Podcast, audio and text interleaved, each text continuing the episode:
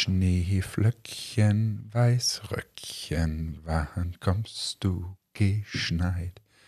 Wir sitzen hier in einer Winterlandschaft, wo ich mich schon langsam frage, ist es Mitte Dezember oder doch schon der März? Herzlich willkommen bei Achtung Achterbahn. Heute ist so ein richtig beschissener Tag. Das nenne ich Motivation am Morgen. Hallo Hannes und hallo Zuhörerinnen und Zuhörer da draußen. Aus einer Perspektive hier. Mit Der Amormarkt ist weiß angezuckert, möchte ich fast sagen. Ähm, ich war ja schon quasi im Frühlingsmodus. Ähm, ich war schon quasi am Laube zusammenräumen, habe das erste Pulled Pork schon wieder gemacht, bin schon im Grillmodus. Alles wurde schon, die Gasflasche wurde schon geholt, alles geputzt und so weiter, wollte schon grillen. Und dann schneit's. Und dann schneit sie, aber jetzt nicht so ein bisschen, sondern, also ich habe Angst um den Amormarkt da unten, der wird bald zugeschneit sein. Ich muss ehrlich gestehen, ich habe heute früh aus dem Fenster geschaut und mir gedacht, was ist denn das jetzt? Also, ich habe kurz so an täglich größtes Murmeltier gedacht und gedacht, okay, wir sind zwei Monate zurückgesprungen und fangen einfach nochmal an. Ja. Wäre für die Impfstrategie gar nicht so schlecht, aber für uns jetzt, unsere Laune ist heute nicht sensationell gut. Das müssen wir, jetzt müssen wir uns selbst an den Haaren wieder herausziehen, aus dem Schneehaufen, her in dieses Entmetics-Büro, wo es wirklich bunt ist, schön ist. Ich Eine habe schöne Ker- Stimmung. Eine Kerze angezündet, nur für dich. Und so starten wir da jetzt rein. Wie geht's dir, Hannes? Wie waren da, also erstens ist es schön, dass du wieder eine Stimme hast. Ja? Also ich sitze heute hier wieder mit Hannes und nicht mit Lindemann. Aber äh, wie war deine Woche? Gab es ein Highlight? Wie geht's dir? Du, es gibt derzeit so viele Highlights. Ich, ich bin ein einziger Highlighter, wie wir hier bei Entmetic sagen. Äh, nein, es ist äh, ja viel zu tun gerade. Liegt ein bisschen an dem Thema Germany Next Top Model. Das ist ein so eine Geschichte, aber liegt auch an ganz vielen Projekten, die wir heuer so vorhaben. Und irgendwie kommt es mir vor, haben wir uns ein bisschen zu viel vorgenommen, glaube ich. Äh, wir, wir drücken hier schon ganz schön aufs Gas, muss man sagen. Ihr habt lauter neue Produkte in der Pipeline, oder? Wir Darf haben viele Produkte in der Pipeline. Wir, wir adaptieren nochmal Web. Wir, keine Ahnung, wir, neues Vertriebskonzept haben wir auch schon mal drüber gesprochen. Außendienst steht in der Pipeline. Ähm, ja, und, und, und. Also so viele Sachen, unglaublich. Äh, macht Spaß, ist gerade wirklich so Unternehmertum pur.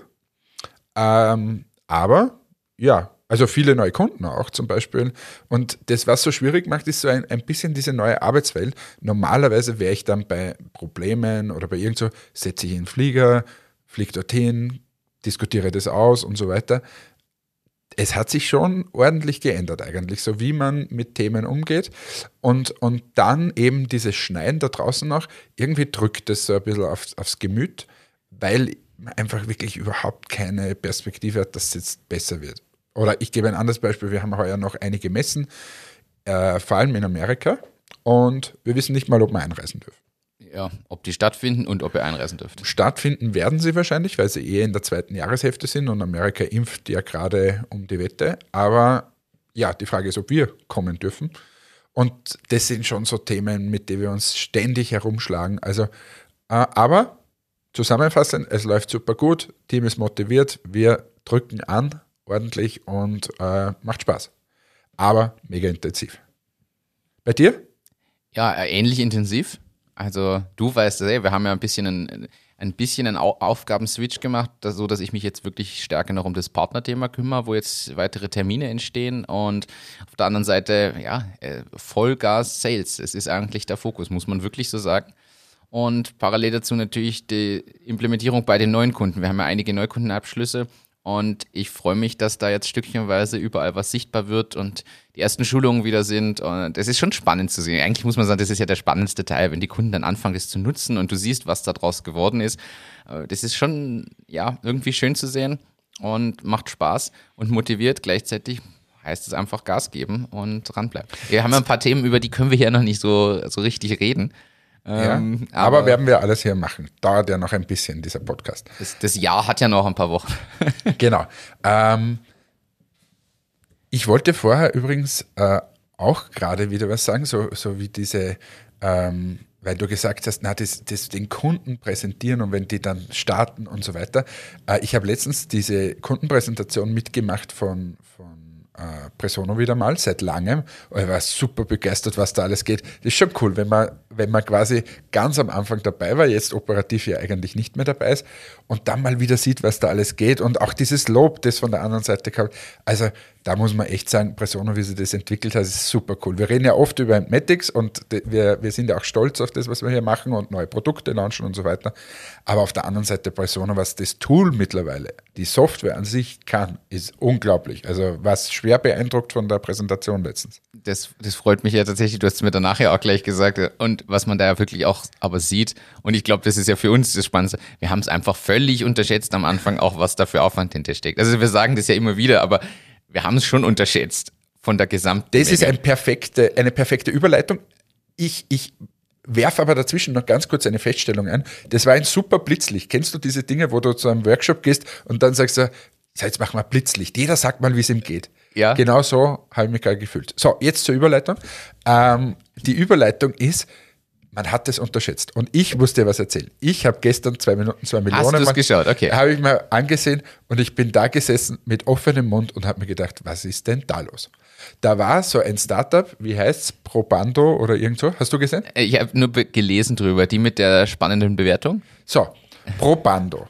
Ähm, eigentlich coole Idee. Diese Plattform, wo man Probanden finden kann für medizinische klinische Studien, oder? Genau so ist es. Das heißt, ähm, die connecten, das ist quasi das Tinder für Probanden. Ähm, sie, sie, sie connecten die Studienautoren und die, die jetzt quasi irgendein ein, eine Medizin zum Beispiel äh, testen möchten, irgendein Medikament, mit Leuten, die sich testen lassen möchten. Okay. So, das machen die. Die haben das auch gut gepitcht. Die haben auch gesagt, äh, oder sagen wir so, sie haben sich so dargestellt, wie wenn da jetzt wirklich ein Weltkonzern steht. Und dann kamen die Nachfragen. Also grundsätzlich haben sie aufgerufen, äh, eine Bewertung von 1,3 Millionen Euro für dieses äh, Unternehmen. Okay. Ähm, sie wollten 300.000 für 23 Prozent. Alles okay. Gut. Mit dieser Präsentation, wo ich sage, super Pitch und so weiter, alles d'accord. So, und dann kamen ein paar Nachfragen. Ähm, wie viel quasi Umsatz hat sie schon, habt ihr schon erwirtschaftet? Wie viele Studien habt ihr schon connected? Weil sie haben vorher gesagt, ja, sie haben schon Probanden da drinnen, alles und sie konnten schon matchen und konnten dies und das und jenes. Und also präsentiert wurde es so, wie wenn du jetzt über Uber redest. Und dann haben die Investoren nachgefragt, ja, und äh, wie viele wurden da schon gemacht? Naja, äh, 200 Probanden haben sie drinnen. Dann hast du gesehen in den Investoren-Ding, okay, das ist wirklich eine erweiterte Friends and Family List. Ja. Dann haben sie gesagt, ja, aber wie, wie viele Studien habt ihr jetzt schon? Ja, drei Studien haben sie schon matchen können. Wo Dann man, haben sie sogar ja. eine Studie aufgemacht, wo man doch kein Geld dafür bekommen hat, was äh, von Omnibiotik war, dass irgendwer Omnibiotik testet. So. Ähm, dann haben sie gesagt, ja, aber wie viel Umsatz habt ihr gemacht? Ja, 6000 Euro im letzten Jahr. Und dann haben, haben sie gesagt, naja, warte mal, warte mal, punkto Bewertung. Also, äh, ist schon gut, dass man in die Zukunft schaut, verstehen alle auch, außer der Leo, der will das so nicht hören, aber die anderen haben schon verstanden. Ähm, und dann kam der Satz, ja, aber ist ja ein 50 Milliarden Markt. Und das war dann so der, der, der Schalter, wo es wirklich umgefallen ist und wo die, die Leute nicht mehr ganz so waren. Aber es sind dann eingestiegen, zumindest in der Show, also der, der Schütz hat geboten irgendwie 100.000 für 25 Prozent, hat also gleich mal gesagt, okay, ihr seid bewertet mit 400.000. Und ähm, der Flo hat dann gesagt, na, ich gebe euch für 12 Prozent 100.000, also hat es mit 800.000 bewertet. Und hat dann meiner Meinung nach auch richtig begründet, warum, dass er nicht zu niedrig bewerten wird am Anfang, weil das dann für später halt wichtig ist und hat dann gesagt, was so die Schritte sind. Du holst dir FFG-Förderung, dann kommst du dort, dann baust du diese Plattform auf, bla bla bla. Und warum die richtige Überleitung zuvor? Wir haben sie am Anfang total unterschätzt. In ja. Wahrheit hätten wir uns hinsetzen müssen und sagen, so, Presono, bis das richtig steht, so wie wir uns das vorstellen, kostet 5 Millionen Euro. Ja. Das ist es am Ende des das Tages. Das ist das, was reingeflossen ist. Genau. Und ja. auch Probando, jetzt ist es natürlich ein, eine andere Plattform und kann oder muss nicht so viel technisch können, aber ist technisch, glaube ich, auch herausfordernd, wird auch zwei, drei Millionen Euro kosten. Das ist es nun mal. Und das wird, glaube ich, immer ein bisschen unterschätzt, wenn man, wenn man in einer unter Anführungsstrichen normalen Firma ist, wie ich vorher bei der Trodat zum Beispiel für Stempel, und man sagt, na, man hätte gerne einen neuen Stempel, dann sagt da jeder, ja, okay, die Entwicklungskosten sind so und so viele Millionen, weil wir brauchen Werkzeuge, wir müssen als Team dorthin sitzen, wir müssen dieses und jenes. Und dann wird gesagt, okay, wir investieren da jetzt zwei, drei Millionen Euro und das wollen wir dann in absehbarer Zeit wieder zurückverdienen. Und dann investiert sozusagen das Unternehmen da rein, dann verzögert sich es eh meistens und so weiter. Und dieser Maßstab wird oft nicht angesetzt bei, bei Startups oder jungen Unternehmen, sondern quasi da muss, muss sofort alles verdient werden und so weiter. Und diese Entwicklungsphase, die wird mehr oder weniger oft einfach so übergangen, übersprungen oder ja, ja, aber da muss schon Geld fließen. Zumindest bei uns in unserem Preis. Stimmt. Und das ist mir gestern wieder mal so aufgefallen. Und übrigens, um diese Geschichte abzurunden, der Flo hat dann nicht investiert und der Leo auch nicht, sondern es ist der Alfred Luger von Rantastic anscheinend eingestiegen. Ah, okay. Der, die haben sie vermittelt, aber ja zu anderen Konditionen und mal schauen, wie das überhaupt weitergeht. Aber ich fand es einfach spannend, auf der einen Seite quasi überhaupt nichts da zu haben und solche Riesenbewertungen aufzurufen und auf der anderen Seite aber das Problem zu haben, du musst irgendwie mal Geld einsammeln für die Entwicklung, weil sonst gibt es einfach nicht. Das ist ja das, was wir auch hier schon mehrfach angesprochen haben. Es gibt halt diesen, nennen wir es mal europäischen und diesen äh, US-amerikanischen Ansatz. Drüben kriegt man für nur die Idee schon mal einen gewissen Vertrauensvorschuss, also Idee und Team natürlich, aber einen gewissen Vorschuss und eine relativ hohe Bewertung und kann wahrscheinlich im Vergleich deutlich einfacher viel Geld einsammeln, obwohl man noch nichts hat.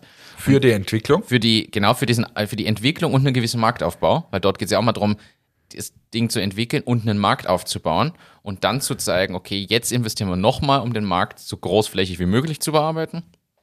Ja, und das ist hier halt anders. Und ich glaube auch noch immer, dass das hier einfach viele Unternehmungen und das Wachstum hemmt. Und ist ja das, wo wir mal gesprochen haben. Wenn wir jetzt morgen nochmal starten würden, dann haben wir sogar ein bisschen einen, an mancher Stelle einen unterschiedlichen Ansatz. Ähm, aber ich habe ja gesagt, ich würde ich, ich glaube, wenn ich es mir aussuchen kann, ich würde in Zukunft mit dem, was wir am Anfang gemacht haben, rausgehen und dann versuchen, ein Rieseninvestment aufzustellen, rein mit dieser Idee und einfach zu sagen, das kostet aber einfach mal das in der Entwicklung und ich brauche die und die Rahmenbedingungen dafür. Kann man nachträglich halt immer leichter sagen, aber ich glaube, ich würde zukünftig auch eher diesen Ansatz wählen. Wo du ja sagst, eher dieses komplett kleinhalten, Boots bootstrappen und solange es geht ohne und dafür aber auch anders auch nicht diesen Mittelweg, den, den man teilweise erwählt, dann, weil man es ein bisschen so macht, ein bisschen wieder Geld rein, aber das ist ja alles nicht. Fisch und nicht Fleisch.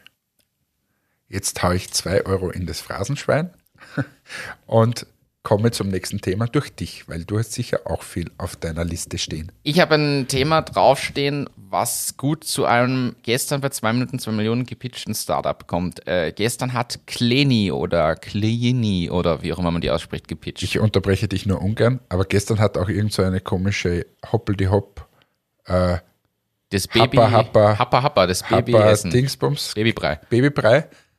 Und da habe ich gelesen, die haben gepitcht, die haben ein Investment, glaube ich, sogar gekriegt und haben nichts produziert, weil die Maschine kaputt war. Das ist bitter. Das Wenn du quasi ausgestrahlt ja. wirst und dann kannst du nicht produzieren und so. Ei, ei, ei, ei, ei. Wobei ich mich ja immer noch frage, warum macht man sein Babybrei nicht selber daheim? Weil der Dr. Hip es für dich oft macht. Ist, ist, ist, ja, ist ja richtig, jetzt, und es kommt immer auf die Rahmenbedingungen, aber also ich mittlerweile denke mir, wenn ich für mich kochen kann, könnte ich auch ein bisschen Babybrei mit dem Pürierstab selber Ah, machen. da, da sprach jemand, das dann der so gut überhaupt schmeckt? noch nie Babybrei gemacht. Na, mit. Babys überhaupt nicht. Das ist Du weißt schon, wie oft die essen. wahrscheinlich nicht. Nein. Ja, also da, da, da, da, kochst du die ganze Zeit und dann muss das wieder abwechselnd sein und so weiter. Also man freut, ja, und man freut sich echt, dass man dieses Hip-Glas einfach aufdreht und hinein. Okay. Aber jetzt werde ich wieder Shitstorm ernten. Ja, ja, na, das ist ganz anders. Aber ja, Das nächste Mal vielleicht das Happa-Happa-Glas. wenn es produziert werden kann. Jedenfalls waren, äh, war Clini da. Die machen so Putzmitteltabs aus ökologischen und Nachhaltigkeitsgründen. Das heißt, du hast dann einen Tab, schmeißt es in deine Flasche mit Sprühkopf oben drauf, schüttelst und hast Sprühreinigungsmittel oder auch einfach so Putzmittel, was du quasi mit dem Tab und Wasser produzieren kannst. Okay? Und Hat welchen Vorteil, dass ich die Flasche nicht dauernd wegschmeißen muss. Genau, du hast die, du kaufst nicht jedes Mal Kunststoffflaschen, schmeißt die jedes Mal weg, hat also einfach einen deutlichen Nachhaltigkeitsvorteil. Was ich mich aber gefragt habe, braucht es denn noch mehr davon? Also es ist immer wieder so die Frage, irgendwann, es ist immer spannend, erstens ist es ein Berliner Startup, glaube ich, aber seit ein paar Jahren gibt es diesen Trend ja schon. So, jetzt kann man sagen, ja, natürlich gibt es immer wieder einen Grund, das trotzdem nochmal zu machen. Wenn es aber allein in Deutschland schon eine Handvoll Startups gibt, die das machen und die nämlich groß sind und deshalb ist jetzt das die Überleitung. Ich habe für letzte Woche das schon draufstehen gehabt. Vor zwei oder drei Wochen hat Everdrop nämlich ein achtstelliges Investment bekommen. Everdrop ist quasi so der im europäischen Raum der Marktführer für diese Tabs, die de facto genau das gleiche sind. Also es ist wirklich, es ist ident naja, aber Everdrop ist zum Selbsttrinken und nicht Putzmittel, oder? Everdrop ist Putzmittel. Wirklich? Jupp. Aha. Ich dachte, das ist was zum Trinken. Na, du meinst, ähm, ich weiß nicht, wie sie heißen, da gibt es auch dieses Trinkding. Na, Everdrop ist nachhaltiges Putzmittel-Startup. Aha. HV Capital ist eingestiegen und sie haben, nämlich das ist, vor sechs Monaten haben sie die letzte Finanzierungsrunde gehabt, das ist eine Münchner Firma und haben jetzt wieder ähm, wieder was reinbekommen. Und zwar du hast recht, aber wie heißt denn diese Drop? Aber es gibt schon so viel solche. Es Drop gibt, äh, du, ich, du meinst das, wo dieser Geschmacksding ja, in genau. die Flasche reinkommt. Wo ich man auch nicht, so irgendeinen. Es, es liegt mir Waterdrop. Waterdrop. Aber ja, da sieht man die Kreativität, die im Namen liegt. Ich finde jedenfalls, und natürlich ist es berechtigt, dass bestimmte, dass es mehrere Firmen gibt, die an, an dem gleichen Ding arbeiten. Der Markt ist ja da. Und Willst ich glaub, du mir jetzt sagen, Du willst mir eine Frage stellen und mal auch sowas machen. ich wollte fragen, braucht es noch mehr Enthaarungsstrafen? Nein, tatsächlich fand ich das insofern spannend, weil wenn da jetzt jemand tatsächlich so geboostet wird, dass da im zweistelligen Millionenbetrag quasi Investments schon fließen und dann jetzt jemand sagt, nein, wir wollen das jetzt auch machen, weiß ich nicht, ob es nicht manchmal zu spät ist. Also es ist ein Grauzonenthema natürlich. Es kann sein, dass das genau richtig ist, weil der Markt eh so groß ist, dass das Potenzial absolut gerechtfertigt und da ist. Oder du einen super USB hast. Oder du einen super USB hast. Unsere Streifen funktionieren auch besser als wie das, was am Markt so es, unterwegs ist. Äh, Konkurrenz belebt auch das Geschäft. Ja, es gibt auch fünf Arten von Saftkuren. Du kennst dich da ja jetzt aus. Ja? aber, äh, ist, aber ich fand es insofern schwierig, weil da, ich weiß nicht mehr, um wie viel Geld es jetzt ging. Es aber jetzt kommen wir wieder zu dem amerikanischen Weg. Der amerikanische Weg ist dann in eine Firma, an die man halt glaubt, unfassbar viel Geld hineinzupumpen. Genau. Ohne Rücksicht auf Verluste. Und nehmen wir mal das jetzt, der Everdrop zum Beispiel, da blasen sie hinein ohne Ende und der kauft dann Mitbewerber, zerstört Mitbewerber, was auch immer. Bis so lange, bis dann nur mehr Everdrop übrig ist. Und das ist ja aber auch der gute Weg. Also die Frage ist ja, naja. Alles zu zerstören ist der richtige Weg. die Frage ist ja, warum? Und das gibt es in Europa, finde ich, tatsächlich viel zu wenig. Ich glaube, dass das in den USA viel, viel bekannt, äh, breiter aufgestellt ist. Warum gibt man nicht Everdrop statt einem achtstelligen ein neunstelliges Investment? Mit dem Argument, und ihr kauft jetzt hier mal alle raus. Und die kaufen instant, natürlich müssen die anderen dazu stimmen, aber diese anderen, ich sage jetzt fünf Firmen aus allein Deutschland, die genau das Gleiche machen, kaufen deren Kundenstamm, deren Brands und so weiter, und da ist mal Ruhe. Weil unsere Denke nicht so ist. Und jetzt spanne ich den Bogen schon sehr, sehr weit, ist mir bewusst, aber zur Pandemie. In der Pandemiebekämpfung Jetzt ist China ziemlich, sagen wir, hart mit den Leuten umgegangen. Aber was sie auch gemacht haben, sie sind zu, zu WeChat gegangen, haben gesagt, ihr macht jetzt sofort da so eine App-Dingsbums hinein da, ja. weil euer WeChat-Dings ist bei jedem am Smartphone und das musst du abscannen. Das heißt, du musst in China ja ständig irgendwas abscannen. Irgendeinen QR-Code und dann kannst du da reingehen und so weiter. Für alle deutschen Zuhörer, diese Luca-App, die es da ist, gibt es in China schon seit Ewigkeiten.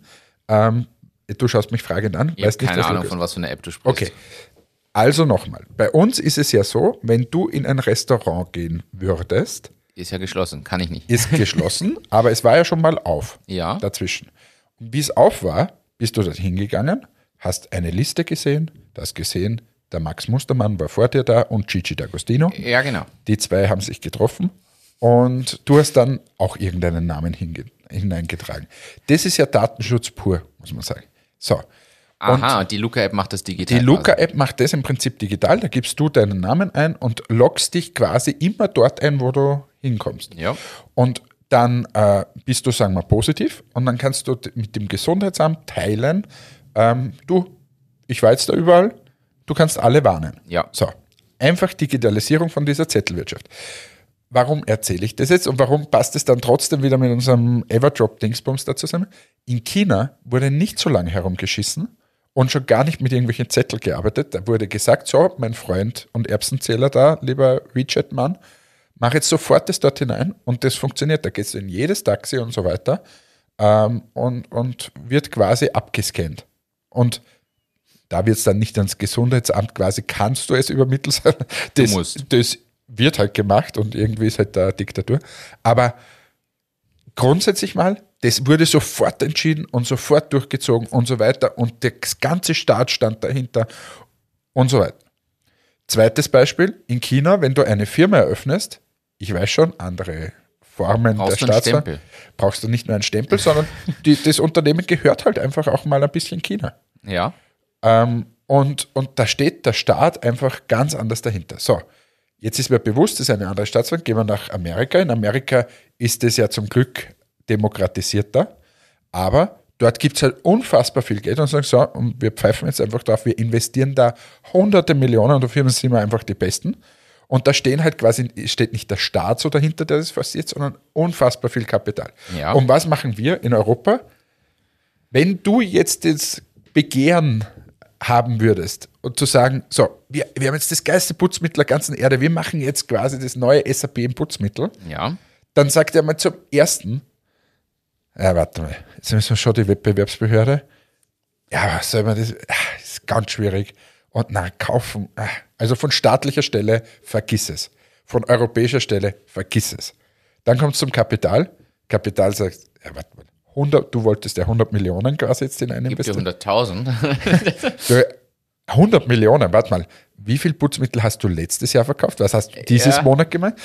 Eieiei, 100 Millionen, das traue ich mir jetzt so nicht. Das ist Europa. Und darum werden wir zwischen diesen zwei Riesenmächten zerquetscht.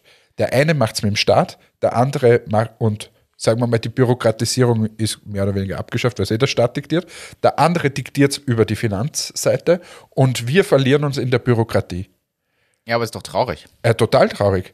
Es ist auch zum Beispiel, warum nicht äh, die EU hergehen würde, jetzt ist Putzmittel ein bisschen ein blödes Beispiel, aber sagen so, Digitalisierung oder Energie ist mega wichtig. So, und ich habe da jetzt irgendein super Solarunternehmen oder zehn Solarunternehmen und die pushe ich, bis dass es nicht mehr geht. Und sage, jeder Export wird gefördert, jedes Dings, was auch immer. Das tun wir alles nicht. Warum nicht? Na, das können wir ja nicht, weil das ist ja, müssen wir schauen und äh, bürokratische Hürden und nächstes Beispiel, Impfpass in Europa. Da setzen sie sich zusammen und sagen, na, jetzt machen wir aber einen Impfpass, dass wir in Europa. Zack, wird sofort totgeredet innerhalb von drei Tagen und weg. Ja, aber weil die Leute auch alle aufschauen und sagen, na, das geht ja nicht. Ich, äh, ich, Warum soll es nicht gehen? Ja, da sind wir äh, wieder bei unserer Idee der, der E-Card quasi oder des Passes des für Chips, der Chip- eingepflanzt wird. Nein, aber und ich glaube, es wird noch nicht erkannt. Wir kämpfen auf der einen Seite gegen unfassbar viel Kapital, Ja. Amerika, und auf der anderen Seite gegen ein Regime, Staat, das auch unfassbar viel Kapital hat und einfach Projekte durchzieht. Auf Teufel komm raus und, ohne gleichzeitig- Rücksicht auf Verluste. Gleichzeitig fragen wir uns aber, hm, warum bleiben wir immer übrig? Warum sind wir nicht so weit? Warum geht das bei uns nicht? Ja, und Also- das, das geht von politischen Ebenen bis hin zu wirtschaftlichen Ebenen. In China ist halt, sind die, die Unternehmen, die große, auch Alibaba und so, jetzt ist er ja verschwunden und doch wieder mal gekommen, sind halt selber mal leicht verwoben mit dem Staat. Ja. Und in Amerika ist halt das Kapital die treibende Kraft. Und da gibt es ein paar Leute, die halt wirklich das Sagen haben und, und Gas geben. Jetzt heißt dort halt nicht Staat, sondern nennen wir es einfach mal Kapital. So, und wir sind dazwischen als Europa und wir werden richtig abkacken. Wir kacken ja schon bereits ab, aber jetzt wird es so richtig schlimm, weil wir uns in den in Krisen und so weiter einfach zu nichts durchringen können. Und ich, ich, ich weiß, ich bin jetzt sehr emotional und, und es hat jetzt nur teilweise was mit Business zu tun, aber du kannst es ja auf Business dann immer runterbrechen. Aber machen mit Politik. ich glaube, ich habe schon mal erzählt, wir sind, wir sind getroffen zum Beispiel an Strafzöllen. Also wir zahlen Strafzölle nach Amerika. Das hat unser Freund äh, Donald Trump eingeführt. Es hat, glaube ich, keine Stunde gedauert. Hat der Herr Xi Jinping äh, gesagt, na, wenn mein Freund Donald Strafzölle einführt für uns, Mach ich das. mache ich das auch. Zack. In einer Stunde hast du hunderte Artikel gehabt, die auch Strafzölle gehabt Was haben. macht Europa? Europa war dann so, na warte mal, da müssen wir einen EU-Gipfel machen. Und dann fahren nächste Woche 27 nach Brüssel und dort ist dann wahrscheinlich irgendeiner dabei, der sehr abhängig ist von Amerika. Da hat der Donald inzwischen Zeit angerufen und gesagt, also wenn du dort mitstimmst, haben wir zwei ein kleines Problem. Der oder die legen dann ein Veto ein und somit haben wir nichts gemacht. Und das ist unsere, wir werden da zerrieben. Und das kannst du bei Unternehmen genauso machen wenn Google und Co., Uber und Co. und so weiter kommen und wir reglementieren das nicht für Europa selbst, dann, dann kracht sie einfach. Oder fliegt nach, nach China, wie ich entführt wurde. Du, du hast dort kein, keine normalen Medien, mit denen du kommunizieren kannst. Jetzt kann man das alles schlimm finden, also, aber das ist wirklich eine Macht, die sagt so, dieses ganze amerikanische Zeug weg damit. Und, und die reglementieren das einfach. Und da spielt aber auch noch eins mit rein und das ist ein großer Nachteil als Europa. Ich finde, dass da, also ich bin ja totaler EU-Fan im Kern, aber es ist halt so, dass Ich auch übrigens. Äh, Sehr. Ich glaube auch, dass das die einzige Chance ist. klar, das große Problem, was wir haben, ist, dass trotzdem jedes Land für sich irgendwie in seinem eigenen Saft ein bisschen schmort und entscheiden will und äh, quasi andere, also wie du sagst, einer legt ein Veto ein und ja, dann ist halt nicht. Das, sowas darf halt nicht sein. Und dazu kommt noch, dass jedes Land in sich, und das ist so eine, ist so ein kleines Denken, in den Bundesländern agiert. Es schafft nicht mal weder Deutschland noch Österreich, dass mal übergreifend was ist, sondern jedes Bundesland macht, was es will, wo ich mir auch denke, also wo sind wir denn? Jetzt kann man sagen, ja, haben die USA auch mit ihren Bundesstaaten? Ja, aber jeder Staat ist dort so groß wie bei uns ein ganzes Land. Also das ist schon nochmal ein Unterschied. Und es ist einfach, es ist ein Kindergarten. Es fängt ja im Bildungsbereich an, dass da jeder macht, was er will. Jetzt geht's, also momentan, wer sich das anschaut, also äh, sowohl in Deutschland als auch in Österreich, also jedes Bundesland macht irgendwas anders mit irgendwelchen Regelungen. Irgendwer darf raus, du darfst dann nur raus drei Uhr nachmittags und dann Ja, nur, sich du ja kein da-. Also, Aber versucht man es wieder auf wirtschaftliche Ebene zu bringen. Und leider ist halt Wirtschaft, oder Wirtschaft und Politik ist ja oft verbunden, aber bei der, bei der Impferei da, Ja. ich meine, dass AstraZeneca, die Freunde, die von uns finanziert werden, die in Europa sitzen und so weiter, nach Australien Impfstoff schicken wollen, obwohl sie uns keinen geben, ist ein bisschen komisch. Ist dass, traurig. Dass, dass BioNTech mitten in Deutschland sitzt, wir die finanziert haben und die lachen uns aus und da sitzen alle Regierungschefs und haben mit denen Videokonferenzen, wo der quasi im Hawaii-Hemd da sitzt und sagt, na, habe ich leider nichts für euch, weil die anderen haben mehr gezahlt. Das ist undenkbar in, in China und in Russland und in Amerika. Und was machen wir da? Und genau dasselbe haben wir auf Unternehmensebene. Das sind aber die größten Weltmächte, muss man leider halt auch so gleichzeitig sagen. Ja, also da warum- sieht man einfach, da- da- dass die das, also es bringt ja was. So Warum werden wir in tausend Jahren nicht ein Google, ein neues, weiß ich nicht, Facebook oder sonst irgendwas haben? Weil wir es auf der einen Seite politisch verkacken und auf der anderen Seite kein Kapital hineinsetzen. Ja. Das sind unsere zwei Sachen, unsere zwei Gegenbewegungen. Und gerade Europa als der Supermarkt, was wir eigentlich hätten, Binnenmarkt, könnte man wahnsinnig viel machen. Und weil dann auch noch die, das Mindset vieler Leute einfach so an diesem Schlechtreden hängt. Dieses, also zum Beispiel, nehmen wir Datenschutz. Warum ist das bei uns so ein Riesenthema? Weil alle mal aufschreien und sagen, na, das kann ja nicht, na, um Gottes Willen, oh meine Daten, statt mal dran zu glauben, hey, wir können da was schaffen, wir als Ding und hm und, also, äh, da, Aber, aber apropos Datenschutz, hast du gelesen, Google möchte die individualisierte Werbung abschaffen. habe ich gelesen. Erklär mir das mal, was schaffen die da ab? Also es ist, ich umreiße es mal groß, ich habe mir auch noch nicht grob, ich habe mich auch noch nicht im Detail jetzt reingelesen, aber es ist so, dass Google ja viel mittrackt, was du suchst und tust und über Cookies Nein. Sehr viel über dich weiß. Nein. Äh, nein. Und die stellen jetzt scheinbar dieses, diese Art von Tracking beziehungsweise das Ausspielen von Werbung basierend auf diesen Tracking-Ergebnissen ab. Was natürlich mh, ein Schritt ist, der spannend ist, denn alle sammeln ja die Daten, um genau das zu machen. Und Google sagt jetzt zum ersten Mal nein, bestimmte, ich weiß nicht was genau, wie gesagt, ich habe mir jetzt auch noch nicht näher reingelesen, ich habe nur äh, grob das Thema mitgeschnitten. Sie stellen das jetzt ab und nein, sie machen das nicht mehr und spielen für alle das gleichermaßen. Aber aus. lass mich erraten, sie haben irgendwas in der Hinterhand, was es, was doch für deren Geschäftsmodell zuträglich ist. die Frage, die ich mir stelle, ob sie nicht bewusst diesen Standpunkt einnehmen, weil ich bin nicht sicher, Google verdient ja nicht zwingend aktuell mit deinen Daten unbedingt Geld. Die verdienen ja trotzdem über die Anzeigen, die einfach geschaltet werden. Und die werden auch weiterhin geschaltet, weil sie sind halt Marktführer im Suchmaschinenbereich. Naja, die Relevanz. Es ist die Relevanz quasi und also an meinen Suchergebnissen und diese Relevanz an Suchergebnissen nimmt natürlich schon ab, je weniger personalisiert das es ist. Das muss man schon sagen. Ja. Und somit könnte die Attraktivität von Google leiden. Ja, wobei die Suchergebnisse, es geht ja nur um die Anzeigen. Und aber hast du schon mal, ich, ich finde das schon spannend, hast du schon mal wieder in irgendeine andere Suchmaschine einfach irgendwas gesucht? Das ist so mühsam. Und das ist einfach teilweise furchtbar, wie schlecht das ist. Das war uns früher bei Alta Vista oder wie das Zeug geheißen hat, war uns das alles egal. Yahoo, da waren wir froh, dass irgendwas ausgeworfen wurde. Aber jetzt, so wie im Prinzip hast du ja das Gefühl, dass, dass Google genau das findet, was du da suchst. Das ist richtig, weil aber auch der Algorithmus einer der besten ist. Äh, Platz zwei ist, glaube ich, aktuell vom Algorithmus her DuckDuckGo. Was ist denn das? Das ist eine Suchmaschine, DuckDuckGo, hat so eine Enter als Logo. Ist eine der Alternativen, die jetzt immer wieder genannt wird, die wohl auch Datenschutz besser berücksichtigt. Aber was bei Google. Woher kommt denn das schon wieder? Amerika. Keine Ahnung. Ähm, Asien. äh, was aber schon ein Thema ist. Also wir wissen, das haben wir auch mal beleuchtet. Es ist ja so, wie ist es? Äh, Google zahlt an Apple einen Riesenbetrag dafür, dass sie die Standardsuchmaschine auf allen Apple-Geräten sind. Apple geht dieses Thema Privacy immer stärker an. Es gibt jetzt diesen Apple-Login, damit du nicht deine eigene E-Mail-Adresse verwenden musst, sondern dieses halb äh, datengeschützte irgendwas, Authentifizierungsverfahren da irgendwie. Das heißt, zum Beispiel bei Apple-Geräten kommt Google generell schon kaum mehr an Daten. Jetzt ist die Frage, ob sie nicht aus einem strategischen Grund jetzt sagen, dann lassen wir das komplett, positionieren uns als die Guten, die das nicht mehr machen Erste Frage, tracken Sie vielleicht die Daten trotzdem noch, nutzen es nur nicht für diese personalisierte Werbung. Das ist nämlich mal Punkt eins. das kann ich mir nämlich sehr gut vorstellen.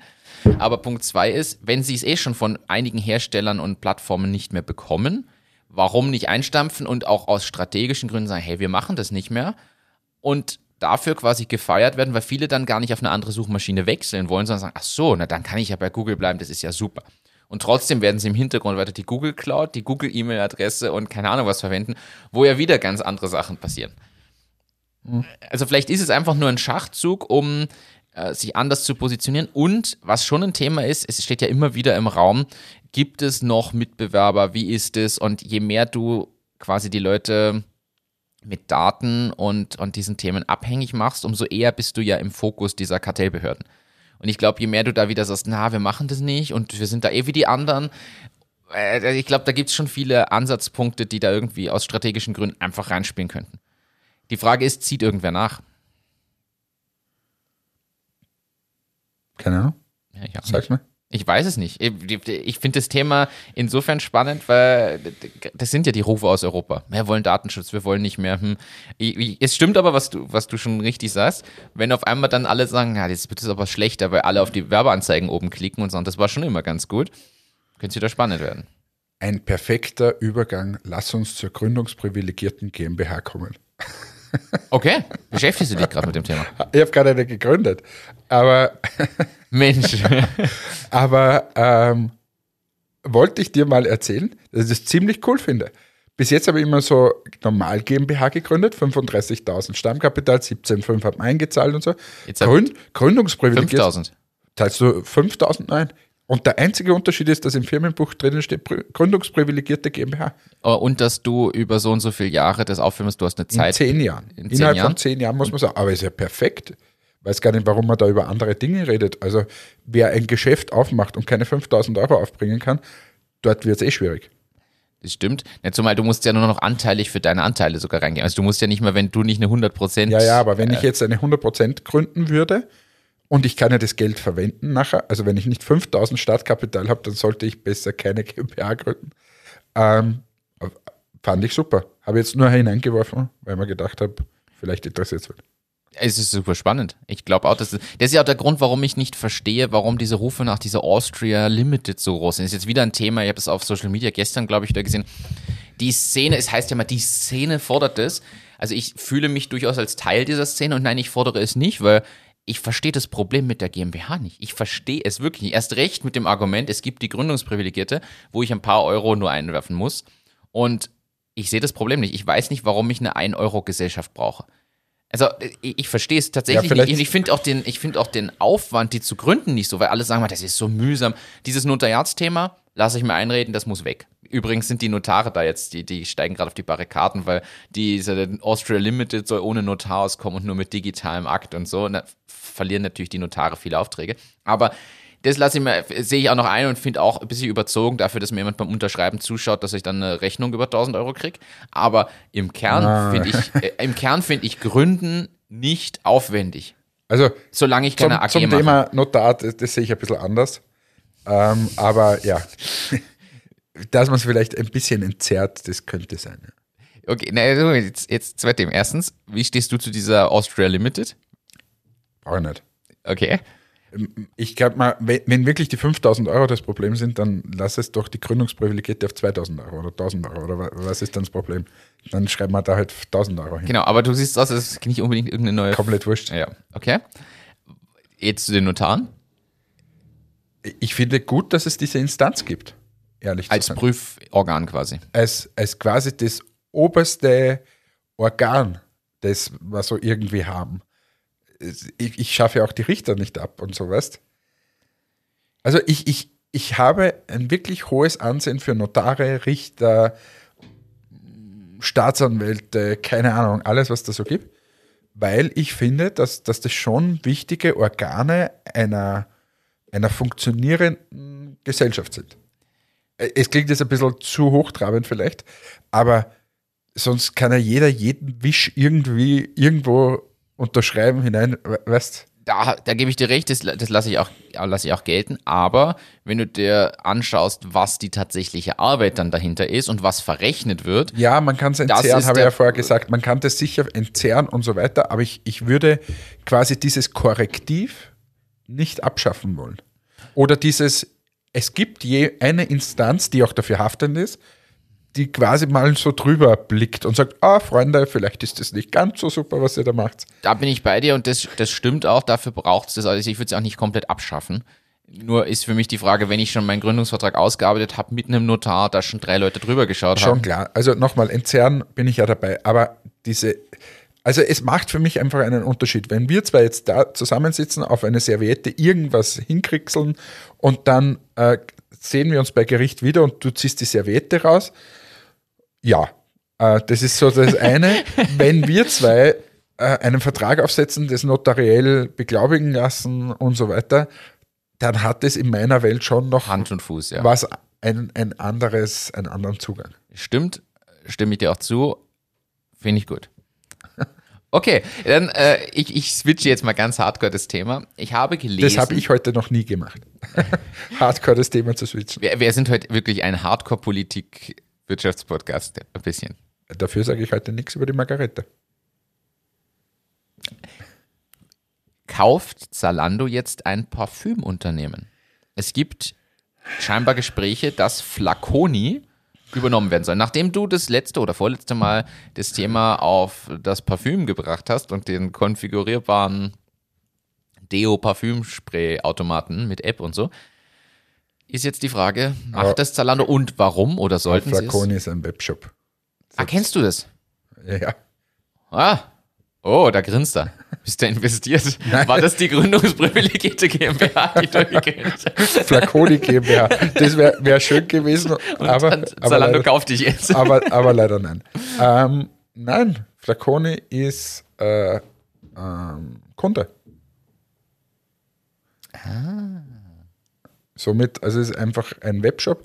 Gibt es viele, viele, ähm, viele, viele Parfums, aber auch andere Sachen. Okay. Äh, Dann erweitern wir das halt, dann kauft Zalando möglicherweise diesen Webshop. Warum? Ja, Ja, und da könnte man jetzt weiter, also äh, Flacon ist das eine, Notino gibt es dann noch zum Beispiel oder ein paar andere. Ähm, ja, also gibt es viele, viele solche Webshops. Der größte, glaube ich, jetzt kann man nicht alle in einen Topf werfen, aber wenn man mal von große Online-Shops sich ansieht, ist zum Beispiel Notino ein riesiger. Kommt aus Tschechien Und ähm, ja, ich glaube, die werden sich auch über kurz oder lang einfach konsolidieren. Ob das jetzt alles in Zalando dann mal aufgeht oder keine Ahnung, das weiß ich nicht. Aber ja, macht sicher Sinn, weil du wirst halt, sehen wir uns Amazon an. Amazon hat mit Büchern gestartet, ein bisschen CDs und dann ist das dazugekommen, das dazu und so weiter. Was macht Zalando? Genau dasselbe. Ja, aber mit ein bisschen einem anderen Fokus. Also, sie haben halt mit Kleidung eher, angefangen und jetzt geht es eher Lifestyle, Beauty in diese Richtung. Ja. Glaubst du, dass das die Zukunft von Zalando ist? Das, das finde ich jetzt wirklich spannend. Ja, wieso nicht? Dass ja. sie zu einer Lifestyle-Plattform werden, das glaube ich schon. Und dass das so quasi, ich, ich finde auch, dass man es zum gewissen Grad auch unterstützen sollte. Weil wenn wir vorher schon gesprochen haben äh, von dem, dass wir in Europa keine solchen großen Player haben, dann ist Zalando so eines. Die Frage ist, müssen wir wirklich eins zu eins so Amazon nachbauen oder könnte man das nicht vielleicht um eine Spur besser? Und könnte man nicht schauen, dass Zalando quasi in eine bessere Richtung geht? Aber de facto quasi das groß machen, erweitern mit anderen Bereichen, die halt thematisch dazu passen. Sie haben Kleidung im Angebot, dann sagt man, okay, dann gibt es zukünftig noch Bettwäsche und Parfüm und ein paar Beauty-Sachen und Drogerie. Artikel, kann, Stimmt. kann alles sein. Alles, was zum Thema Lifestyle dazukommt. Das Dann kaufen sie Amorelli noch. Wäre ja, spannend. Alles drin. Das stimmt, das würde auch mit dazu passen. Vielleicht schon eine Spur zu technisch. Feel Good Company. Die ah. Feel Good. Aber das ist ein guter Ansatz. Wo Zalando hilft. Jetzt ist natürlich die Frage, kann man jetzt nicht noch sich was überlegen? Jetzt, oh, strategische Frage. Gibt es nicht irgendeinen Marktplatz, irgendeinen Bereich, wo es sowas noch nicht so gibt? Man baut es jetzt. Zierfische. ja, das Zalando für Zierfische, das kennen wir ja schon. Aber man, man baut jetzt noch so einen Webshop oder irgend sowas in die Richtung auf, wo es noch nicht so groß was gibt oder noch sehr lokal verankert ist, mit dem Ziel, bewusst dort integriert zu werden. Ja, sage mir den Bereich. Ich weiß es nicht. Ich frage ja dich. Also, du bist hier der welterfahrene, reisende, offene, also belesene. Ich bin bei diesen Plattformen mittlerweile schon sehr skeptisch, weil, weil es einfach, jeder hat irgendwie schon Plattformen, jeder wird noch größer und noch mehr und so weiter. Ich glaube, dass, dass jetzt gerade so dieser Boom ist und ganz viele Webshops aus dem, äh, aus dem Boden gestampft werden, viele Plattformen entstehen, aber am Ende des Tages werden sich viele, viele konsolidieren. Und es werden nicht alle übrig bleiben. Und ja, also das wird sicher der, der Prozess der nächsten zehn Jahre sein, aber ähm, ja, so wie bei Bekleidung, ich glaube, Zalando wird es mal schauen, oder haben sie auch gemacht, dass, dass sie quasi der Platzhirsch sind für Bekleidung. Jetzt werden sie sich von mir aus die Parfums äh, vornehmen und das machen sie auch für zwei, drei Jahre und dann wieder das nächste. Das dauert halt eine gewisse Zeit, aber heute zu starten und sagen, ich mache jetzt den Marktplatz für, sag es mir, weiß nicht. Präsentationen.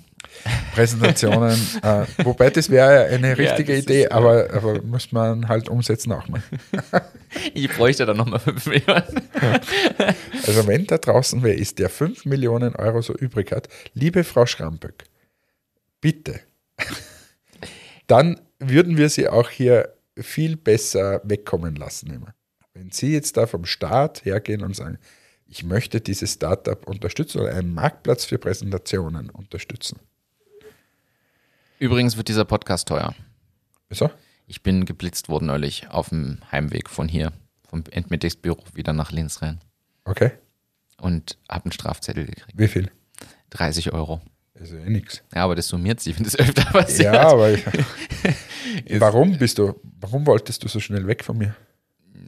Ich, ich war am Telefon, also ich habe telefoniert. Ich weiß sogar noch mit wem. Ich habe mit, mit der Vieh habe ich telefoniert. Um, ähm, also für alle, die jetzt nicht wissen, wer sie ist, das ist unsere Projektmanagerin bei Presono. Und habe mit ihr telefoniert, war auf dem Weg von hier wieder äh, Richtung Innenstadt. Das war am Abend, haben wir am Abend aufgenommen, es war dunkel, das weiß ich auch noch. Und bin stadteinwärts da äh, gegenüber vom Pizzamann bei dem Blitzer. Äh, ja, zack, hat's geblitzt und ich habe mir gedacht, ah! Oh! Teurer Podcast. Wer möchte uns sponsern? Also, liebe Polizei, wir können hier auch gerne mal ein paar positive Worte äh, dazu einbringen. Und äh, ja, dann könnte man vielleicht den Strafzettel ja irgendwie. Ja, oder die Polizei soll uns einfach 1000 Euro zahlen, dass sie hier positiv wegkommen. Wir, die Landespolizeidirektion Linz. Dein Freund und Helfer? Dein Freund und Helfer. Ähm, vor allem, ich freue mich jedes Mal wieder, wenn sie mich aufnehmen wollen, wenn sie so die Kamera auf mich richten und sagen, sie sind prominent und ich möchte sie jetzt gerne filmen. Ähm, also drum, super, super Institution. Hast du gelesen? Meine Lieblingsfrage. Habe ich länger nicht gefragt. Hast du gelesen, dass Stripe aktuell mit 115 Milliarden Dollar bewertet wird? Jetzt muss man mal Stripe erklären. Das ist quasi das Wirecard aus Amerika. Genau, ein Bezahldienstleister, der sehr stark genommen wird, gerade für Software-as-a-Service-Lösungen oder ähnliches, wo ich, und natürlich von anderen, wo ich online sehr simpel die Bezahlvorgänge integrieren und über eine API anbinden kann. So, das heißt, Presono zum Beispiel nutzt es, so dass jemand, der sich bei Presono anmeldet im Self-Service, seine Kreditkarte angibt, wir gleich sehen, hey, neuer Kunde, der wird zugewiesen und so weiter. Ja. Und die, Möchtest investieren jetzt, oder was? naja, die, es, es, es stehen Gerüchte im Raum, dass die dieses Jahr an die Börse gehen. Ja. Und was eigentlich das Spannende ist, ist, es tut sich in diesem Bezahldienstleister-Thema was. Und ich frage mich, ob das durch Wirecard angestoßen wurde oder sowieso gekommen würde. Denn das zweite Thema, und darüber haben wir uns sogar schon unterhalten, Klarna hat wieder ein Investment gekriegt oder kriegt jetzt eins, hat eine Bewertung von 31 Milliarden Dollar. Übrigens mal was Europäisches, ist ja, ist ja schwedisch, Klarna. Und du kennst dich da eh aus, nachdem ihr jetzt mit denen äh, gut, gut äh, werkt. Oder schon länger, glaube ich. Und sie haben eine Bewertung von 31 Milliarden US-Dollar und kriegen jetzt eine Finanzierungsrunde, die scheinbar jetzt abgeschlossen ist, ganz frisch, in Höhe von einer Milliarde US-Dollar. Das heißt, die kriegen eine Milliarde Dollar zu einer Bewertung von 31 Milliarden. Was ich gut finde, weil ich finde das super, dass die zum Beispiel bei 31 Milliarden stehen. Stripe ist, glaube ich, schon ein bisschen älter, jetzt mit 115 Milliarden bewertet. Die Richtung stimmt. Ich finde es aber spannend, was sich in diesem Bezahldienstleistungssektor tut. Zumal, muss man dazu sagen, Klarna wächst und wächst, aber macht noch immer Verlust. Ja, wahrscheinlich Stripe auch. Nehme ich mal an. Gute Frage.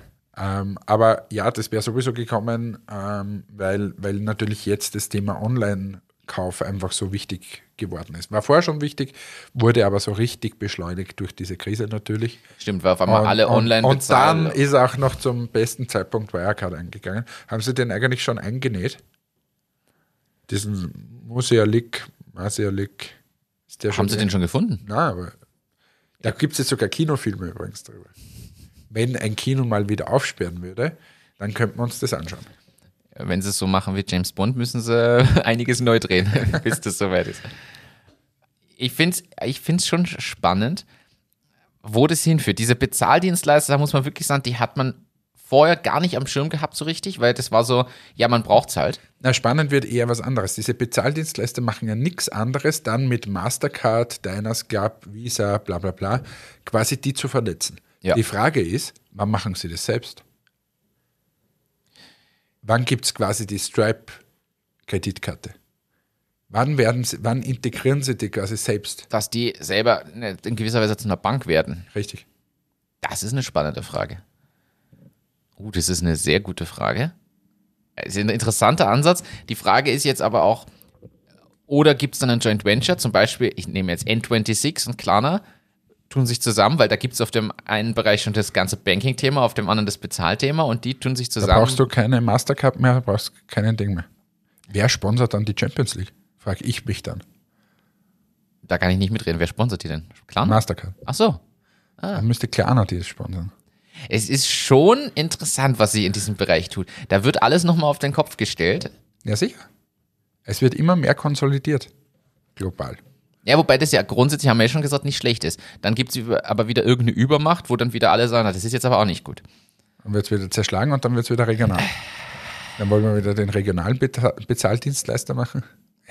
Aber ist- kannst du dir vorstellen, eine Milliarde Investment? Ja, vorstellen kann ich mir schon, aber ich würde es nehmen. Aber das muss schon ein spannendes Meeting sein. Äh, ja, es ist, es ist sehr spannend. Ich Glaubst glaubst, läuft das so ab wie bei unseren ganzen Investmentgesprächen? Glaubst du, ist das gleich? das Lustige ist, ich glaube sogar, dass die, die ersten Sachen ziemlich ident sind. Nur, dass glaub- eine andere Basis ist, auf der geredet wird. Ja, mehr Nullen. Ich, ich glaube das wirklich. Also ich glaube wirklich, dass die zusammensitzen und sagen, ja, wo wollt ihr? Es geht noch mehr um große Zukunftsvisionen. Ich glaube, es geht nicht drum, was machst du in den nächsten sechs Monaten oder zwölf, sondern was macht ihr in fünf Jahren oder in zehn Jahren? Und ja, und vor allem viel, viel, viel, viel, viel mehr Zahlenmaterial. So quasi, wo man dann Vorhersagen treffen kann und ableiten. Und es wird wahrscheinlich um charismatische Persönlichkeiten gehen. Also das geht es bei uns auch, aber dort halt noch viel, viel mehr. Also darum ist ja, wenn der Elon irgendwas sagt, dann drehen alle durch. Dem glaubt man halt, aber wenn er das sagt, dann wird das schon recht werden. Apropos Daten, das mache ich jetzt noch als Abschlussthema, das wollte ich dir sowieso erzählen. Ich habe, also wir haben ja das Thema immer wieder, jetzt sowohl fürs Pitch Deck als auch generell, dass wir gerne einen sauberen Überblick über unsere Monthly Recurring Revenues hätten, die Yearly, Yearly Recurring Revenues, also die wiederkehrenden Umsätze, die aus Lizenzen kommen. Wir wollen wissen, wie viel gibt im Durchschnitt ein Kunde noch für Dienstleistungen aus oder für Setup-Fees, für Einmalkosten, für Gebühren und so weiter.